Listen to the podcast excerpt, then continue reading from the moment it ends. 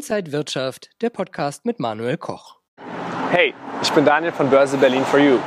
Heute schließen wir unsere Folgen zu den Trends im Finanzbereich mit dem Thema Marktmanipulation ab. Beteiligt ihr euch an Spekulationen mit Meme-Aktien? Dann kann es passieren, dass ihr Opfer von Marktmanipulation werdet oder euch sogar strafbar macht. Was genau wir damit meinen, erfahrt ihr jetzt. Wurdet ihr an der Börse schon mal abgezockt und was versteht ihr unter Marktmanipulation? Nee, abgezockt wurde ich bisher noch nicht. Also ich habe einfach nur mit den Aktien gehandelt halt. Noch nicht, nee. Noch nicht. Mm -mm. Hoffentlich bleibt es so.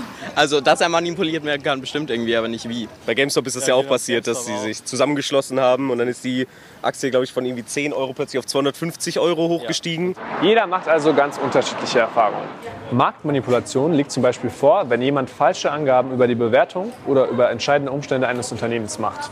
Damit werden irreführende Signale an den Markt gegeben, die den Preis eines Wertpapiers ohne Grundlagen beeinflussen. Der festgestellte Preis ist damit nicht mehr marktgerecht.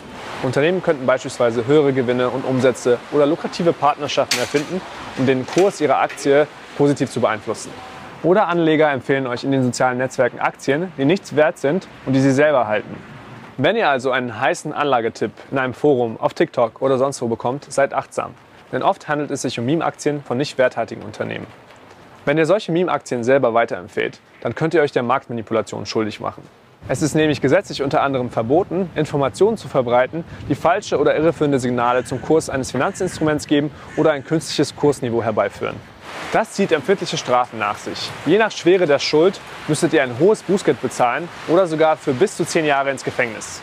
Solltet ihr Opfer einer Marktmanipulation werden, so könnt ihr euch direkt an die Hinweisgeberstelle der BaFin wenden.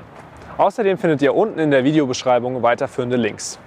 Habt ihr noch Fragen? Dann schreibt mir gerne in die Kommentare und bleibt gespannt auf die nächsten Folgen bei Börse Berlin for You. Bis dann. Ciao, ciao.